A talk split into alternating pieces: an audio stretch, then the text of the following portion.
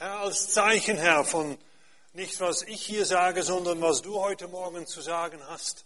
Herr, stehen wir auf und erwarten von dir. Ganz bewusst öffnen wir unser Herz. Herr, weil wenn wir verstehen das, was du sagst heute Morgen, dann gehen wir total anders raus, als wir reingekommen sind. Herr, und deshalb preise ich dich und wir beten dich an und wir rufen aus deiner Herrlichkeit, Herr, in diesem Raum und wir rufen aus deiner Herrlichkeit über deine Kinder. Und ich danke dir, Herr, du bist ein wahrhaftiger Erlöser. Du bist ein Erlöser, der keine halbe Sache macht, sondern du bist ein, ein vollkommener Gott. Und ich preise dich dafür und ich rühme deinen Sieg, dein kostbares Blut, Herr, was du vergossen hast, damit wir frei sind, frei um uns zu bewegen, frei um zu leben in deiner Kraft und Herrlichkeit. Amen. Die Botschaft heute Morgen ist ähm, vielleicht ein wenig provokativ, andere Seite ganz klar notwendig für jeden, der zuhört. Christus in dir. Das ist erklärungsbedürftig, das bin ich mir bewusst. Tue ich auch gerne, deshalb stehe ich ja hier. Ähm, Lukas 10, da fangen wir mit an. Das ist die Geschichte vom barmherzigen Samariter. Es wurde heute schon gebetet, Herr, sei barmherzig, Herr, übe Barmherzigkeit aus. Und hier haben wir schon wieder, ab Vers 30, ich lese es euch mal vor. Ein Mensch ging von Jerusalem nach Jericho hinab und fiel unter Räuber, die ihm auszogen ihm Schläge versetzten und weggingen und ihn halbtot liegen ließen. Etwas weiter, Vers 33, aber ein Samariter, der auf der Reise war, kam zu ihm hin. Und als er ihn sah, wurde er innerlich bewegt, trat herzu und verband seine Wunden und goss Öl und Wein darauf und er setzte ihn auf in sein eigenes Tier, führte ihn in eine Herberge und trug Sorge für ihn. Und am folgenden Morgen zog er zwei Denare heraus, gab ihm den Wert und sprach, trage Sorge für ihn und was du noch dazu verwenden wirst, werde ich dir bezahlen, wenn ich zurückkomme. Am Ende dieser Geschichte sagt Jesus dann, geh hin und handele ebenso. Hier ist eine Geschichte erzählt, welcher nicht passender sein konnte für jeder Zeit in diesem Universum auf dieser Erde. Das heißt, in der Zeit, wo Jesus diese Geschichte erzählt, war sie genauso passend wie heute. Ich spreche jetzt ganz bewusst nicht über den Leviten und Priester. Ich spreche über den Samariter. Jesus wurde durch den Schriftgelehrten ein Samariter genannt, weil sie hatten immer gedacht, dass als Maria vermählt war mit Josef, da war sie schon schwanger. Also muss sie schon vorher Ehebruch begangen haben. Und sie haben ihn verpönt und gesagt, wir sind nicht in Ehebruch geboren. Und sie haben Jesus als Samariter bezeichnet. Und Jesus nimmt diesen Spruch auf.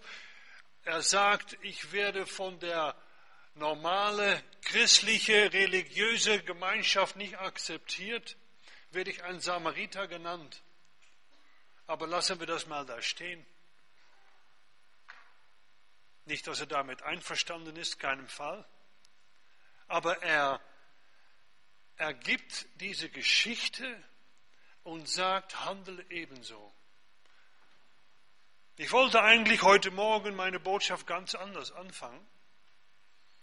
Aber ich glaube, dass nicht die ganze Welt nur von Zerschlagene und von äh, Leuten, die überfallen worden sind, äh, existiert.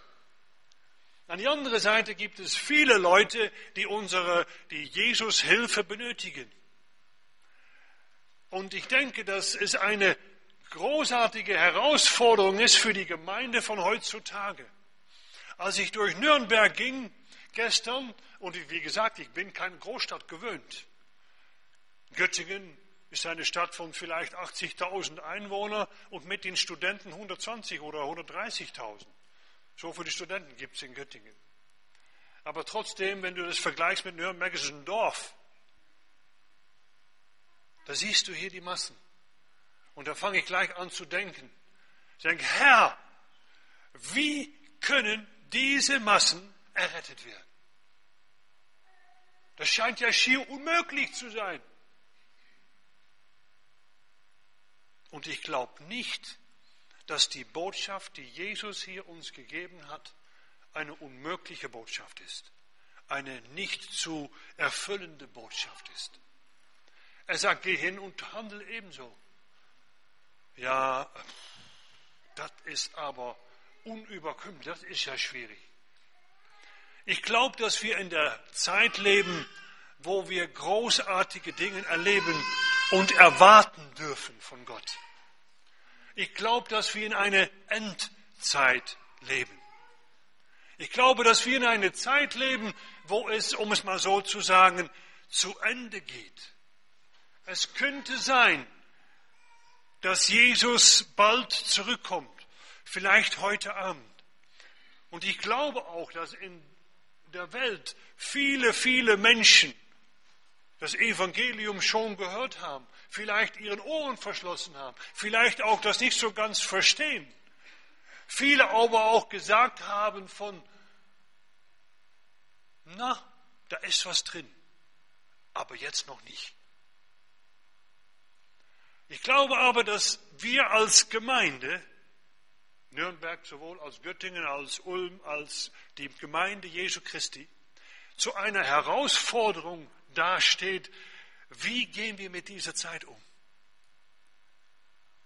Und deshalb vielleicht auch dieser herausfordernde Spruch, Christus in dir, vielleicht ein Fragezeichen dahinter. Der Herr Jesus, als er kam auf dieser Welt, war da 30 Jahre Dann ließ er sich taufen durch Johannes den Täufer in Wasser.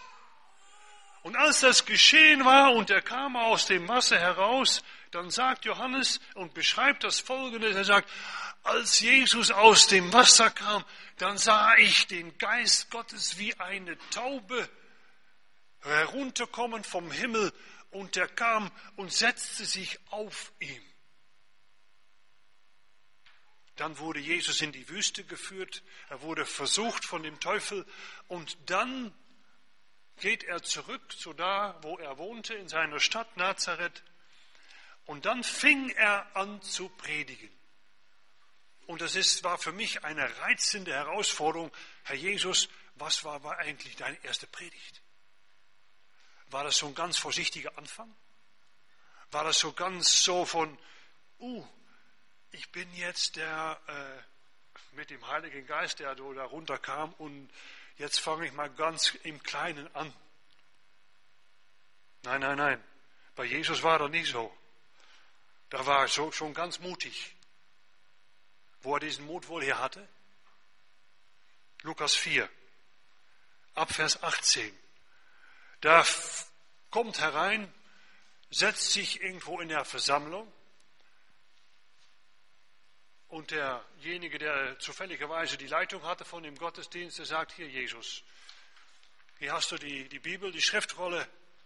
Ja, ist in Ordnung. Und er geht nach vorne, er rollt das auf und er fand die Stelle, wo es geschrieben steht, der Geist des Herrn ist auf mir, weil er hat mich gesalbt. Das war schon eine sehr mutige Aussage.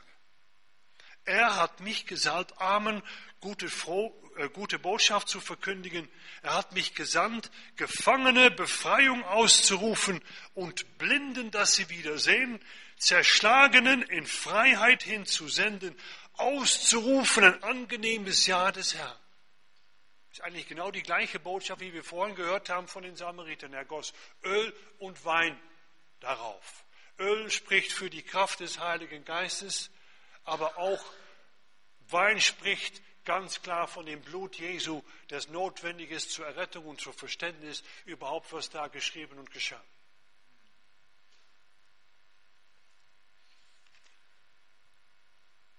Der Herr Jesus fängt an, seine Botschaft zu predigen, der Geist des Herrn ist auf mir.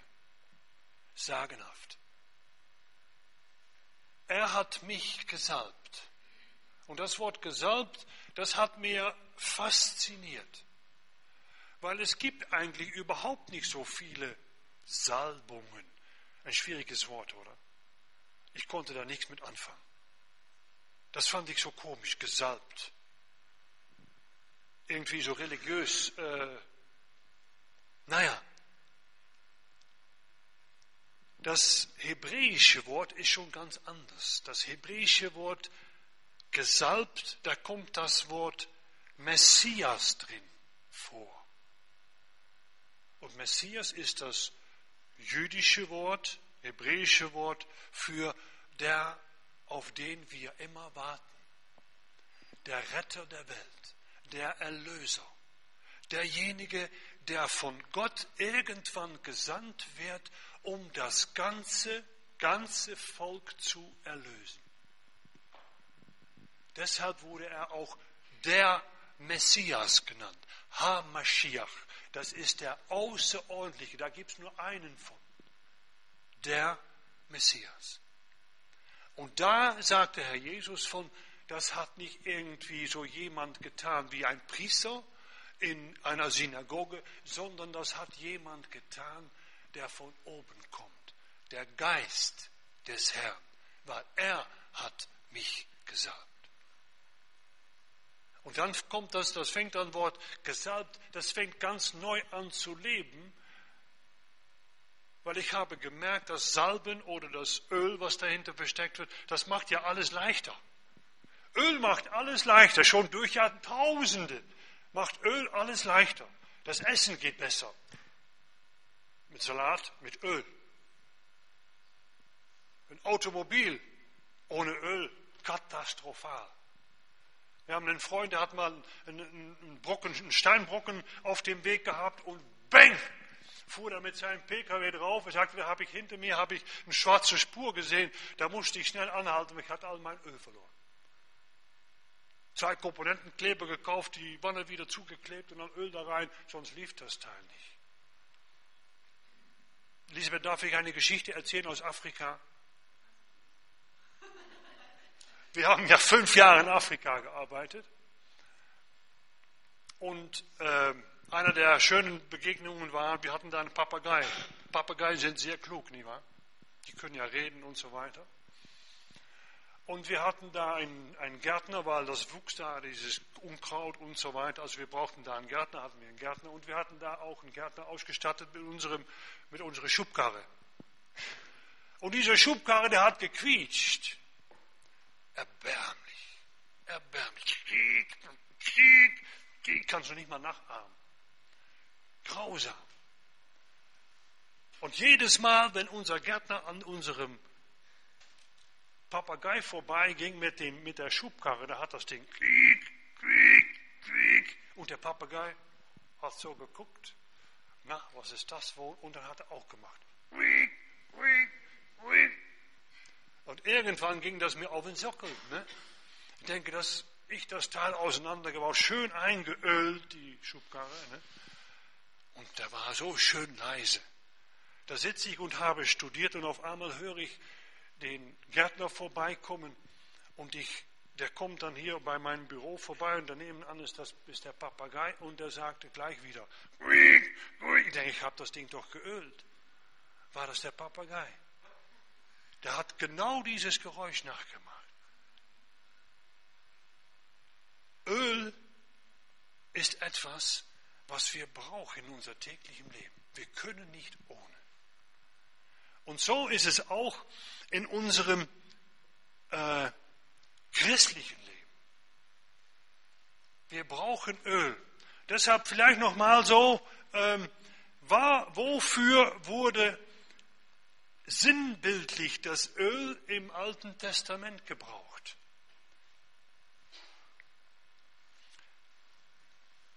Also Öl wurde gebraucht zum Einreiben, Einschmieren, Farben. Die Bedeutung aber war mehr oder weniger eine Art von Weihe, eine Art von Freisetzung für einen bestimmten Dienst. Im Alten Testament, da wurden zum Beispiel ganz besondere Personen wurden gesalbt, zum Beispiel Propheten wurden gesalbt für einen Prophetendienst, da gab es Prophetenschulen, die haben sich abgesondert von der normalen täglichen Welt und wurden gesalbt für einen gesalbten göttlichen Dienst, eine Weihe. So auch mit Könige. Könige wurden gesalbt zur Herrschaft über ihrem Volk. Priester wurden gesalbt. Das waren aber die einzigen drei. Und das waren ganz spezifische, besondere Personen. Das war nicht für jedermann. Aber sie wurden gesalbt, geweiht, um das Volk zu führen und zu leiten mit dem Wort Gottes und auch auf den richtigen Bahn.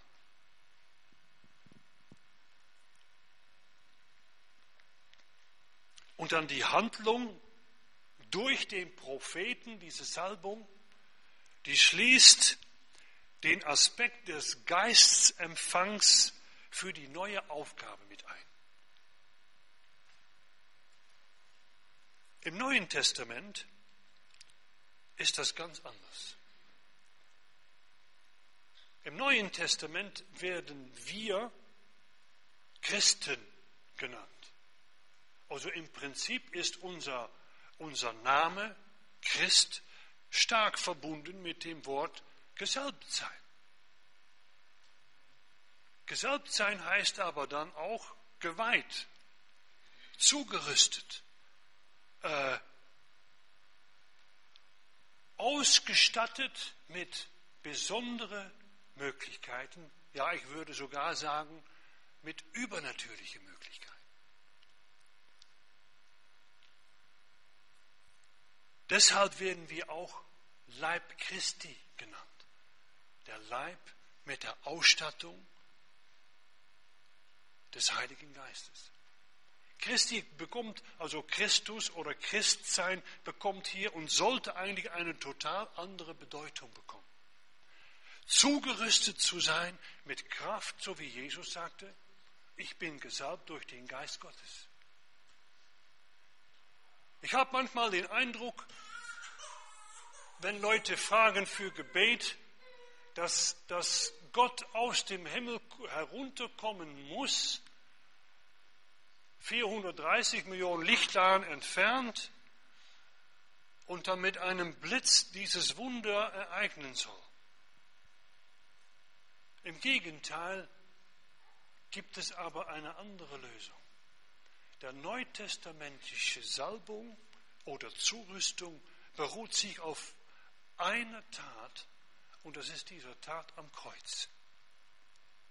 Was da geschah, lass ich mal kurz in eine Nussschale vergleichen oder versuchen zu erklären, ist, dass diese alttestamentische Idee von, dass wir, dass es nur bestimmte Personen gab, Könige, Propheten, Priester,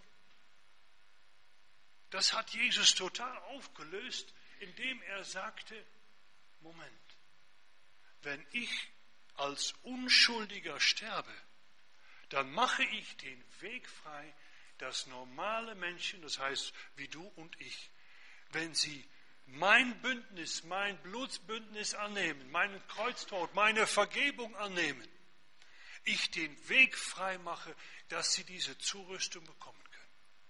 Die Zurüstung, die früher für diese besondere Person waren, die sind heute für jeden, der Jesus Christus als Herr und Heiland angenommen hat. Natürlich gibt es da diese Herausforderung von, ich meine, wenn du 30 Jahre ein verkorkstes Leben geführt hast und du kommst zu Jesus Christus hin, dann glaube ich erstmal, dass da eine Zeit von Wiederherstellung stattfinden muss. Da glaube ich nicht in, äh, komm her, ich lege dir die Hände auf und so weiter und alles ist in Ordnung. Dann glaube ich in eine Zeit von Zurüstung, von äh, ja, Erneuerung deines Sinnes, Römer 12, Vers 2, damit du wirklich auch anfängst, wieder biblisch zu denken oder neu anfängst, biblisch zu denken und nicht das verkorkste Leben mit in deinem neuen christlichen Leben mit einzubringen. Da sind wir uns, glaube ich, einig.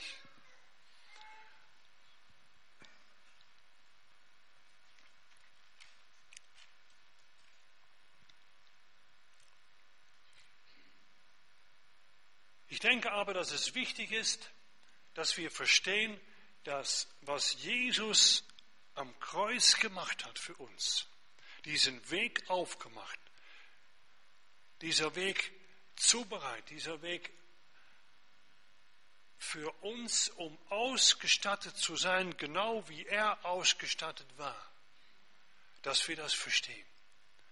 Das heißt nicht, wie, wie, dass wir alle jetzt auf die Straßen gehen müssen und alle Kranken und heilen und so weiter und so fort. Das wäre schön. Aber ich glaube, dass jeder in der Art und auch in dem, in dem Alltag, wo er ist, ein sagenhafter Zeugnis sein kann für mit der Ausstattung Gottes, mit der Ausstattung des Heiligen Geistes.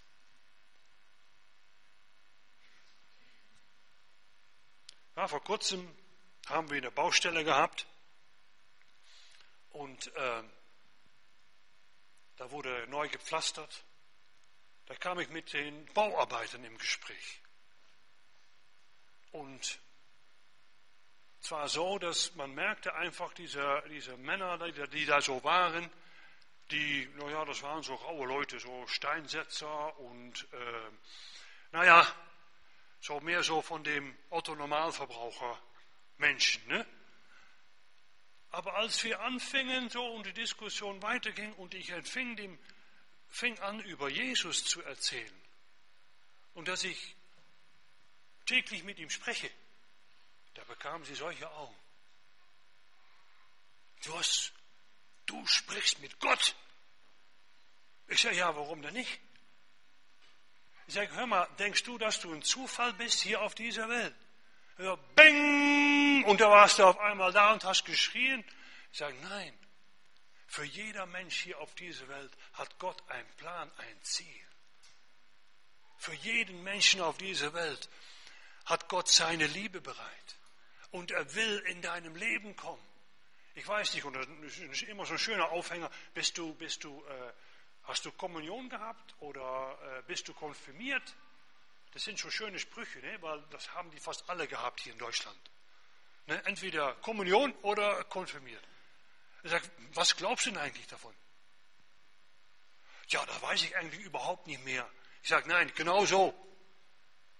Sag das, was du damals gemacht hast, ist, du denkst, ich lasse mich kommunieren oder konfirmieren, damit mein Bankkonto ein bisschen aufgemotzt wird. Aber wenn ich dann anfange zu erzählen von Jesus, dann merkst du einfach von, ey, die fangen wieder an zu denken. Und ich glaube, dass wir das in unserem Alltag alle erleben können. Ich glaube auch nicht so sehr in eine Bekehrung innerhalb von fünf Minuten. Hast du das mal erlebt? Dass Leute sich innerhalb, nachdem du anfängst mit denen zu sprechen, dass sie sich innerhalb von fünf Minuten bekehren und dann danach treue Christen sind? Du warst einer, da hast du aber vorher schon tief, tief nachgedacht, junger Mann. Ah, siehst du, hier, also, also dann war die fünf Minuten waren eigentlich nur die, dies, dies I-Punktchen, ja, die Vervollständigung. Was ich damit sagen will, ist, du weißt nicht, in welchem Glied du dich gerade befindest, wo du Zeugnis gibst oder erzählst von Jesus wie der andere, der sagte, oh, da hat mir einer von Jesus erzählt und er hat zu mir gesagt, Mensch, ich werde für dich beten, dass du Jesus begegnest. Und sage, seitdem du das gebetet hast, erzähle mir Leute dauerhaft von Jesus, wo ich immer auch gehe. Leute kommen mir entgegen, die haben eine Bibel in der Hand. Der sieht aus wie, wie, wie eine Zeitung. Und ich kann nicht anders. Ich muss an diesen Jesus glauben. Sagenhaft. Also ist dieses, dieser neue testamentische äh, Begriff von Salbung ist in einem Wort zusammenzufassen, dieses allgemeine, das schön, schönes Wort, allgemeines Priestertum. Wir haben eine, einen Auftrag, der mehr ist als für die alten Priester, die separat freigesetzt wurden, sondern wir haben einen Auftrag, der breit gefächert ist. Wir dürfen alle in der Gemeinde, in dem Leib Christi, in dem Leib der Salbung, in der Leib seiner göttlichen Kraft funktionieren.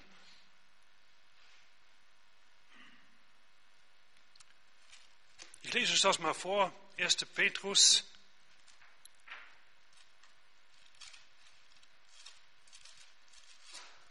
Ich hab's gleich.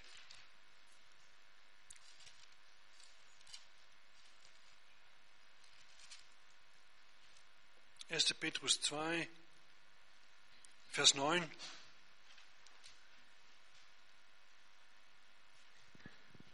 Dass du nicht denkst von, ich sage hier etwas Außerordentliches, das stimmt überhaupt nicht. Das sind immer noch Propheten und Könige und nein, nein, nein, nein. Da sagt Petrus zu den diejenigen, die es lesen. Ihr aber seid ein auserwähltes Geschlecht, ein königliches Priestertum,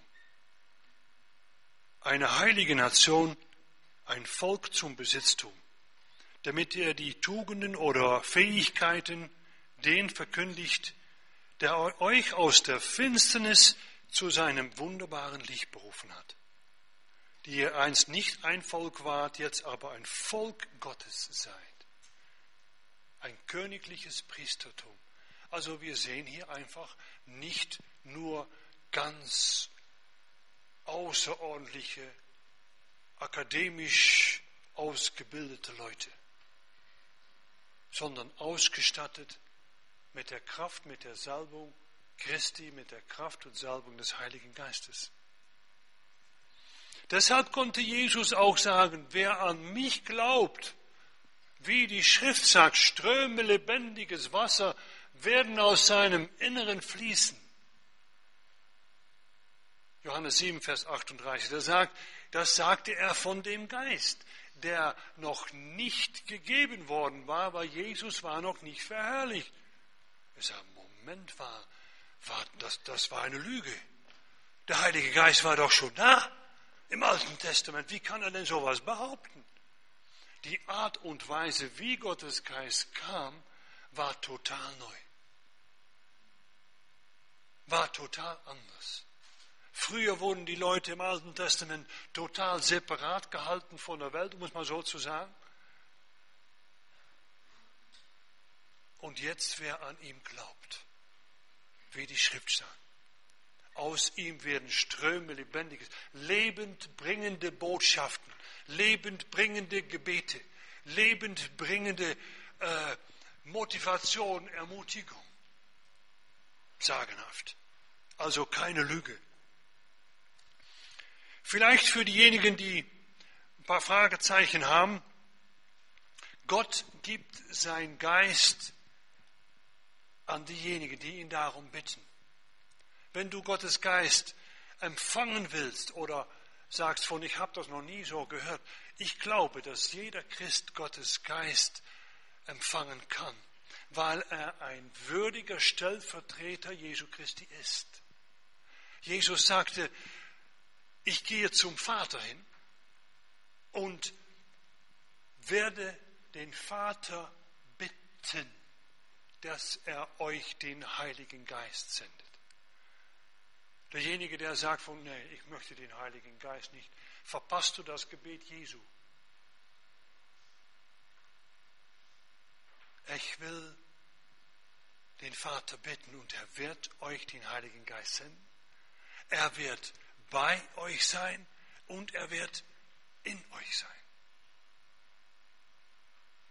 Wir sind also ein Gefäß. Wir sind also ein Heiligtum. Wir sind also ein, ein, ein, eine Person, der mit dem Geist Gottes im, in, in Konsens oder in, in Verbindung tritt. Vielleicht mal zur Erklärung. Neue Testament spricht zum Beispiel von der Versiegelung des Heiligen Geistes. Das heißt, nachdem wir zum Glauben gekommen sind, wurden wir versiegelt mit so einer Art von Siegel oder Stempel von Bäm. Jesus sagt, du bist mein Eigentum. Eigentumsübergang aus der Finsternis in dem Reich des Lichts. Die Versiegelung des Heiligen Geistes. Da gibt es auch noch die Gemeinschaft des Heiligen Geistes. Wenn ich morgens früh meine Bibel nehme und meine stille Zeit halte, das Wort Gottes lese, dann frage ich, Herr, schenke du mir Worte für den Tag heute. Mache mich stark. Herr, spreche zu mir. 1. Johannes, nee, Johannes 1, Vers 1. Und das Wort wurde Fleisch und wohnte unter uns. Jesus wohnte unter uns, das Wort Gottes. Und ich, ich konzentriere mich dann morgens in meiner stille Zeit auf dem Wort Gottes. Und so habe ich Gemeinschaft mit dem Geist Gottes. Dann gibt es die Taufe im Heiligen Geist, also die Versiegelung, dann gibt es die Gemeinschaft, dann gibt es die Taufe mit dem Heiligen Geist, wo wir Gaben bekommen können, um in der Gemeinde oder in unserem Alltag einfach besser mit Kraft Gottes funktionieren zu können. Sagenhaft.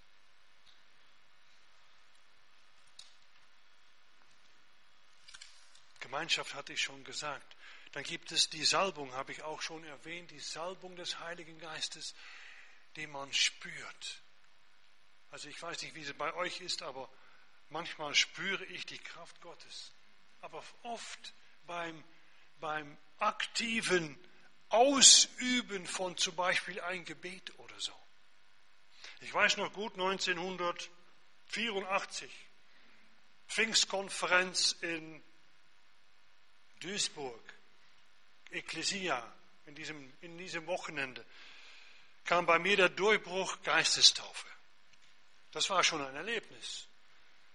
War auf dem Knien bei einem Freund im Wohnzimmer und haben wir gebetet und auf einmal kam da so eine Welle raus und ich fing an in, in eine Sprache zu singen, die ich noch nie gehört hatte. Und singen war auch nicht so mein Ding. Aber ich fing an zu singen und das war, ich weiß nicht, ob es jetzt eine halbe Stunde war oder zwei Stunden, aber ich habe gesungen in einer Sprache, die ich nicht verstanden habe, war schön. Und da kam Kraft. Das war also, ob ein Dampfdrucktopf aufgeöffnet wurde. Eine Welle von Kraft. Dann kam ich wieder nach Hause. Ich hatte ein Geschäft damals. Und ein paar, paar Tage später dann kam meine Schwester, die wollte mir helfen im Geschäft und sie sagte, oh, es geht mir so schlecht, ich habe Migräne. Das war das erste Mal, dass ich für jemand betete, die äh, krank war oder irgendwie mit einer Krankheit äh, behaftet war. Und äh, ich sagte, komm, ich bete für dich. Und was, was ich beten wollte, war, Herr, schenke du Gnade, barmherziger Gott, dass du diese Krankheit wegnimmst. Das wollte ich beten. Aber nein, nein, nein, nein, nein, nein. Ich hatte jetzt den Geist Gottes in mir. Und was, wie kam das dann raus? Ich sage, Herr, in dem Namen Jesu, ich bestrafe diese Migräne, verschwinde. Weg. Weg war die Migräne. Herrlich. Sie sagte, ha, es ist weg. Lob und Dank. Wie, war, wie hast du das denn gemacht? Ich sage, ich habe das doch nicht gemacht. Ich habe nur gebetet. Das war, das, das war der erste Erfolg. Und ich sagte, wenn du solche Erfolge erzielst in deinem christlichen Leben, dann bist du süchtig. Da willst du mehr. Nicht, dass ich mich auf, auf, auf, auf, Migräne oder so spezialisiere, aber ich glaube daran, seitdem glaube ich daran, dass Gott mich frei macht von Krankheit, von Migräne. Kann ich noch ein Zeugnis sagen? Ich habe letzte Woche Nee, letzten Monat, wo ist da mein Glas mit Wasser? Darf ich mal kurz?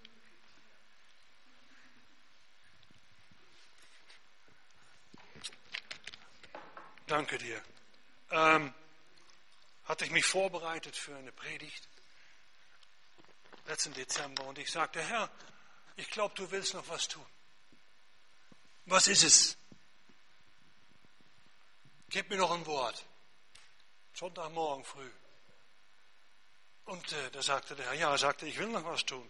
So im, im im Zwiegespräch. Ich weiß nicht, ob du das kennst, aber es ist nicht kein, keine, keine hörbare Stimme, die irgendwo von draußen kommt. Spricht in meinem Herzen. Da sagt er, ich will heute Morgen Migräne heilen. Ich sage, oh, das ist gut, schreibe ich auf.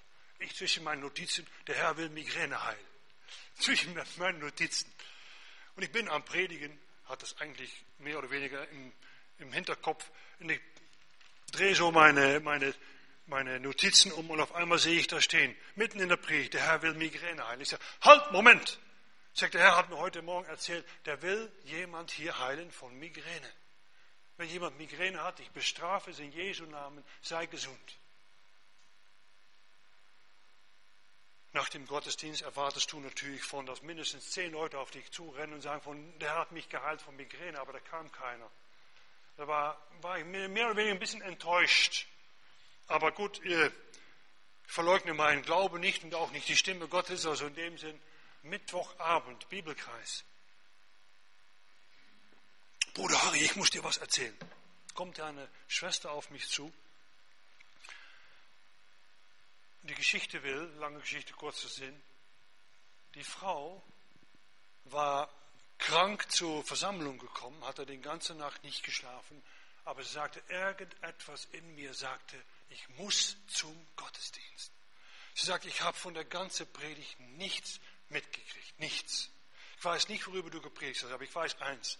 Auf einmal riefst du aus, der Herr will Migräne heilen. Sagte, das hatte ich. Und das habe ich in Anspruch genommen, weil ich habe schon über 20 Jahre starke Medikamente gegen Migräne. Ich schlucke die schwersten Medikamente, die es gibt. Oder schluckte, sagt sie, ich habe sie alle abgesetzt jetzt. Ich schlucke sie nicht mehr. Seitdem bin ich frei. Sie ist bis heute frei. Sie sagt, die Leute um mich herum sagen von, ich bin ein ganz veränderter Mensch geworden. Sagenhaft, Jesus die Ehre, natürlich. Aber kannst du dir das vorstellen? Natürlich, ich stehe, Bruder Harry steht ja vorne und so, ja. Ich habe bei meiner Schwester vor, dem, vor meinem Geschäft draußen auf der Straße gebetet weil sie, sie kam und sie sagte, Harry, ich komme nicht rein, ich will nicht, ich will nicht arbeiten, ich äh, kann dir nicht helfen, mir geht es so schlecht. Da standen wir draußen auf der Straße und ich weiß nicht, ich habe draußen für sie gebetet. Herrlich, da bist du süchtig, da willst du mehr.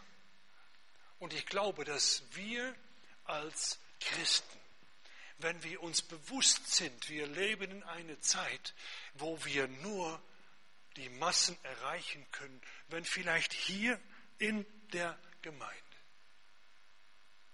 Du mit Christus in dir, die Salbung in dir, die Kraft des Heiligen Geistes in dir anfängst und nicht sagst von, oh Pastor, du, tu, du, tu du das mal, sondern wenn du eine Freundin oder eine Schwester hast oder so, kommt hier und die hören das Evangelium und du weißt, denen geht es trotz Elend. Komm, legst du die Arme drum und betest dafür, dann erwarte, dass Gott etwas Wunderbares tut. Erwarte es einfach. Diejenigen, die glauben. Ich gebe dir einen Tipp. Wie ich gelernt habe, solche Erfolge vorzubereiten, ist gleich das, ich denke, das richtige Wort. Wenn du Samstagabends, weiß ich was für Filme anschaust und Tag und Nacht äh, irgendwie Radio hörst mit was ich was für Musik, komische Musik und so. Und dann zufälligerweise dann noch zum Gottesdienst gehst, Sonntagmorgen, du nimmst einer mit, du vergiss es. Vergiss es. Du kannst nicht deine dunkle, ich sage das mal so, deine alte Natur aufladen und dann eine Lichtquelle sein. Das geht nicht. Da brauchst du schon auch eine kleine Sinnesänderung. Wenn du in der Gemeinschaft leben willst mit dem Geist Gottes, wirst du Wunder erfahren.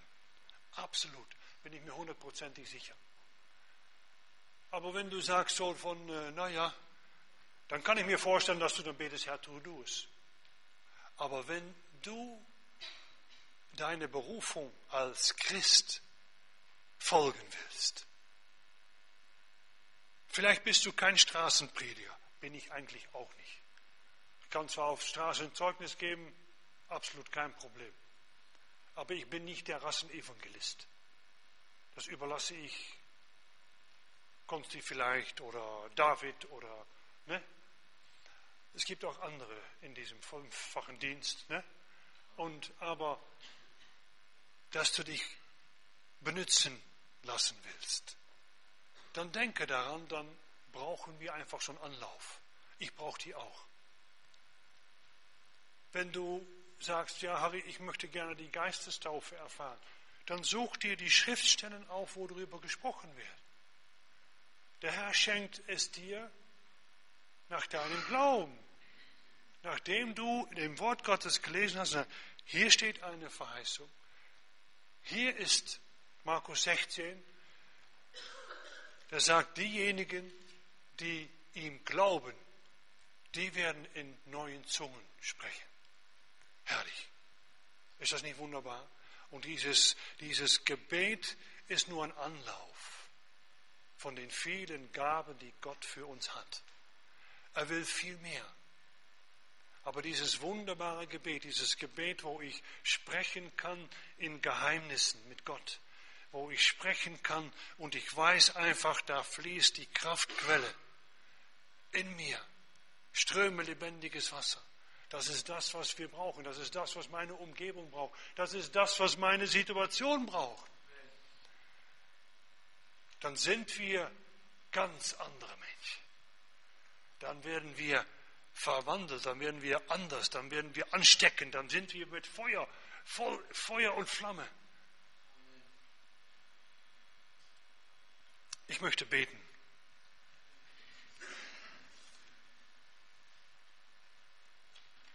Herr Jesus, du bist so wunderbar. Du weißt genau, was wir brauchen, Herr. Du weißt genau, wo wir stehen. Du weißt genau, wo wir angefangen haben mit dir. Und du kennst unser Wachstum. Für dich ist absolut nichts verborgen, Herr. Und deshalb danke ich dir, dass du uns annimmst, so wie wir sind. Und dass dein Plan für uns nicht an die Seite gelegt ist, um es nie wieder aufzunehmen, sondern du hast einen Plan für jeden von uns. Herr, dieser Plan ist auch, wie du gesagt hast, erfüllt zu sein mit deinem Geist, überströmend zu sein mit deiner Kraft, erfüllt zu sein mit dem Wort Gottes.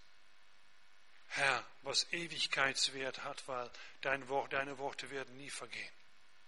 Herr, ich glaube, dass hier in dieser Gemeinde wunderbare Dinge geschehen werden, Herr.